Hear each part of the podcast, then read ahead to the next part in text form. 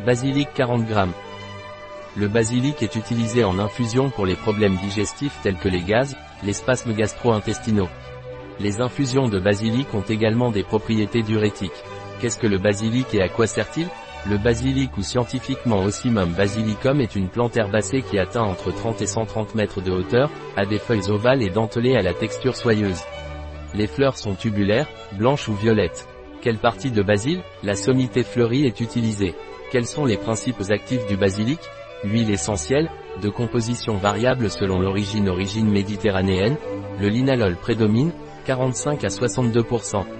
Origine Madagascar, île de la Réunion, Comores, contient principalement de l'estragol ou méthylcavicol, 65 à 65%, ainsi que de petites quantités de cinéol, finchol, linalol et méthylogénol.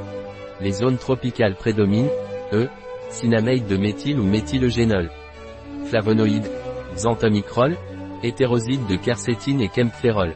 Autres, tanins, acide caféique, esculoside. Quelles sont les propriétés du basilic?